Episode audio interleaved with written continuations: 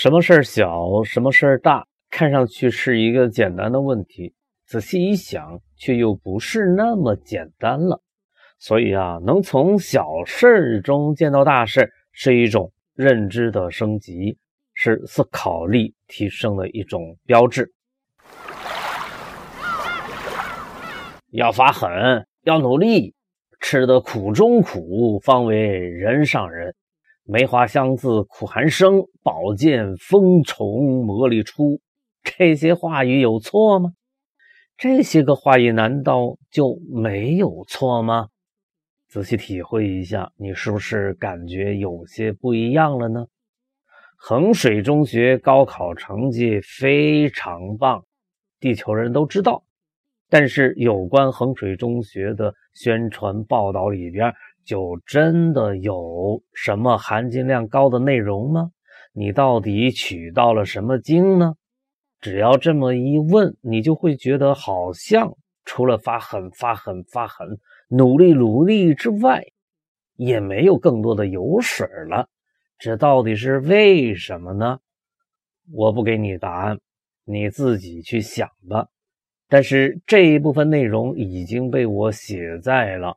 信息定律里边，太过简单就是一种粗暴，而粗暴往往是一种变相的赌博。超级家长你好，我是芒格，芒格是我。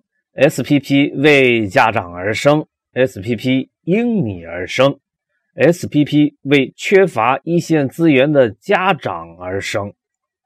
这是芒格指导陪伴你的。第五百四十八天，为什么称呼芒格指导呢？呃，关于叫什么，一直没有找到一个合适的称呼。直到有一天，我认识到了 SPP，即超级家长工程这个事儿，在本质上就不是一个人的事儿，而是一个团队的事情。而这个团队中有两个角色是天然注定的，一个是家长，一个是孩子。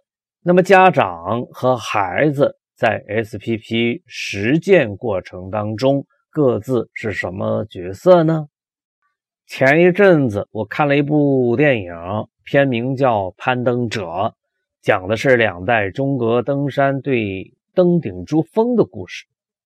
我一边看呢，一边就在想，在 SPP 实践过程当中，家长与孩子的关系特别像这个登山队的关系啊。年轻的队友有体力，老队员呢有经验，冲击顶峰的事情天然的就落在了年轻人的肩膀上。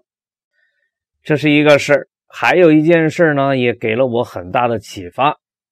一位叫黄琦的家长，为了孩子的教育呢，最近递交了申请，成为了空中 SPP 动车班的一名学员。然后他按照我的提示，放下一切顾虑，拆除一切拘束，有啥说啥，想啥说啥。一开始他很不适应，还是不知道要说什么，还是有顾虑。虽然嘴上一直都在说没有顾虑，这就是我遇到的最头疼的问题。我接着启发，我说就像聊家常那样。这时呢，有另一名家长开始搭话，说一定要从小事做起。我似乎发现了什么，于是接话说：所有的小事往往都是大事。我们可能被我们熟悉的事物给误导了，以为不需要大脑参与的事情都是小事儿。其实这是不对的。比如我们的五脏六腑每天都在有条不紊、兢兢业业地工作着，却不需要我们的大脑来掺和。但是，你可以说他们干的事情是小事儿吗？经我这么一启发，空中动车班。就开始活跃起来了，一个一个家长开始冒泡啊！不实践，你真的不知道天下什么事情是最难的。等待家长们冒泡，我已经等了很久了。我为此提醒大家重视，发了一个红包，上书冒泡使人进步。一位家长跟我说，他习惯拿一张小板凳，老老实实的坐下来听课。我说这很好，但是你有没有反问过自己，万一您的孩子不像你这样怎么办？难道你要放弃吗？我接着对他说：“经验告诉我，有很多的家长都没有这种幸运。你想让孩子乖乖的像你一样拿张小板凳坐下来认认真真的听讲课，有时候这比登天还难。过去呢，我的注意力也一直盯着知识结构树上。后来与家长打交道多了，才发现要过的坎儿，要闯的关。”要过的河远不止一棵知识结构树那么简单，那怎么办呢？没有别的办法，只能迎着困难上遇水搭桥，逢山开路。我开导黄芪说：“你只管轻松的冒泡，冒什么泡呢？你在实施 SPP，你在引导孩子学习，只要是。”这个过程中遇到的，你的脑子里边想到的就行，什么形式、什么质量、什么性质啊、什么长相，这些您都甭管，只管轻松的冒出来就行了。他问：“这样就行了吗？”我咋觉得没有一点技术含量呢？我说：“你只管冒泡，把球抛出来，接下来。”我怎么接这个泡泡？咱们怎么样从泡泡当中挖出钻石来？那个时候才有你说的那个技术含量。我开玩笑的说，这就叫做冒泡制胜法。我见他还是一脸的迷惑，就对他说：“你先冒几个泡泡再说。”第二天，他试着开口了，说了一些话，打了一些字，无意间呢，说出了自己的一个心得。他说，他的孩子特别喜欢变形金刚卡片，他就拿这个作为条件，让孩子完成国学的学习任务。如果孩子按时完成了学习任务，就给他买变形金刚的卡片。其实这个小细节，他之前就有说过。只是并没有引起我的注意。我先是鼓励他，这样很好，恭喜你，终于学会冒泡了。这是一次伟大的转折，历史会记住这次伟大的转折的。接着，我开始告诉他我的构思。我说，既然您的孩子喜欢变形金刚卡片，已经不是一天两天了，那么我们就把它当成一座山来登。我的想法是带着家长一起来进行研究，通过对这个课题的研究，先让家长学霸起来。这是小事儿吗？也许是，但这也是大事儿。从这期节目开始，今后我也将会呢，呃，把一些发生在空中动车班上的故事取其精华啊，放到《超级家长之声》这档节目里边来聊一聊。今天算是第一次尝试。所有的小事往往都是大事，之所以觉得小，是因为司空见惯了，习以为常了。可是习以为常，却不能说这就不重要了。这绝对是人类认知的一个特别特别特别大的误区。先来谈谈变形金刚卡片这个事儿，很多孩子都喜欢，喜欢收集。喜欢谈论，喜欢他的故事，喜欢他的造型，喜欢他的设计。你可能要问了，这跟学习有啥关系呢？我的回答是因为喜欢，所以重要。如果从经济学家的角度出发，那么理由就是占有的时间越多，说明这个事情越是重要。既然重要，就需要展开研究，搞清楚它的来龙去脉。这话没毛病吧？我之所以这么说，是基于几个理由。理由一，兴趣是孩子最好的老师；理由二，人类行为的背后都有其学问；理由三，人类大多数行为在本质上都跟学习有关。我调用一下理由三：人类大多数的行为在本质上都跟学习有关。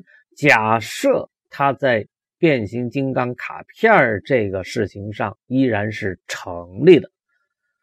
呃，然后呢，我就给这个黄旗家长开了个题，研究变形金刚卡片，从搜索开始。然后呢，逐渐形成一棵知识结构树，然后呢，再使用这个取得的知识，进入第二阶段，进行学霸态轨道设计。啊，设计一个任务，引导孩子去完成，并在完成的过程当中进入到学霸态，或者部分的进入学霸态行为范式。这就是我的计划，带领家长直接进入到超级应用。去体验、去使用、去理解什么是读书手艺，并在实践当中最终掌握读书手艺。为了加深理解，我又对这位家长说：“你去登你的山，你去炒你的菜，在登山的过程中去做动作、去动脑筋、去设计方案、去实际应用，这样才能把读书手艺。”真正的取回家，变成自个儿的，这就是空中 SPP 动车班不做讲座的原因。冒泡就是学习，冒泡是一种更先进的学习方法。从冒泡到登山，这是一种学习的革命。没想到吧，一场学习的革命居然从冒泡开始。老实说，我也不知道。所有的小事往往都是大事，还有什么理由呢？之所以会发生这样的认知误区，这跟我们人类的身体是有关系的。人类的大脑想很多事儿，也有很多事儿是不受大脑的控制而自动的工作的。比如人体内的五腑六脏的运动，就从来不受大脑的控制。啊，没大脑什么事儿？人家一天到晚兢兢业业、一丝不苟的工作着，问题就出在这儿了。人类可能因此犯了大脑至上主义的错误，以为凡是不需要大脑来参与的事儿都是小事儿。你看，这是不是很荒谬呢？家长每天接触什么信息，这件事情好像是小事儿，其实呢，仔细一追究。我们就会发现，其实这个事儿是天大的事儿。接触什么类型的信息，决定了家长是什么类型的人，而信息的质量又决定了家长办事的效率。孩子也一样啊，你看看这个事儿还小吗？大多数的家长是怎么关心 SPP 的呢？用两个字可以来描述：择校。除了择校，还是。择校，这也是一种过于简单的错误。过于简单就是一种赌博。赌博有什么危害吗？危害之一就是把本来可以大概率成功的事情，弄成了一个小概率的事情。我以为这是过于简单最大的危害。你说的理由，孩子不认同怎么办呢？你的孩子没有考上一个好的中学，又怎么办呢？你除了会看分数，你还会看什么呢？作为家长，应该好好想一想这些个问题。小事往往就是大事这个话，芒格指导说出来的时候是有场景，是话里有话的。你如何把这句话的意思用到 SPP 的实践当中去呢？你准备怎么用呢？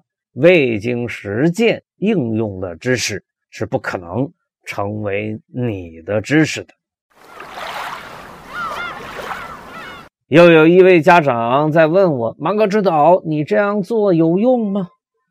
哎呀，我这样回答他：“我乐意。你觉得是不是有用呢？”对于有缘分的家长来说，正好陪伴他们去实践 SPP，陪他们说说话、聊聊天你觉得有用吗？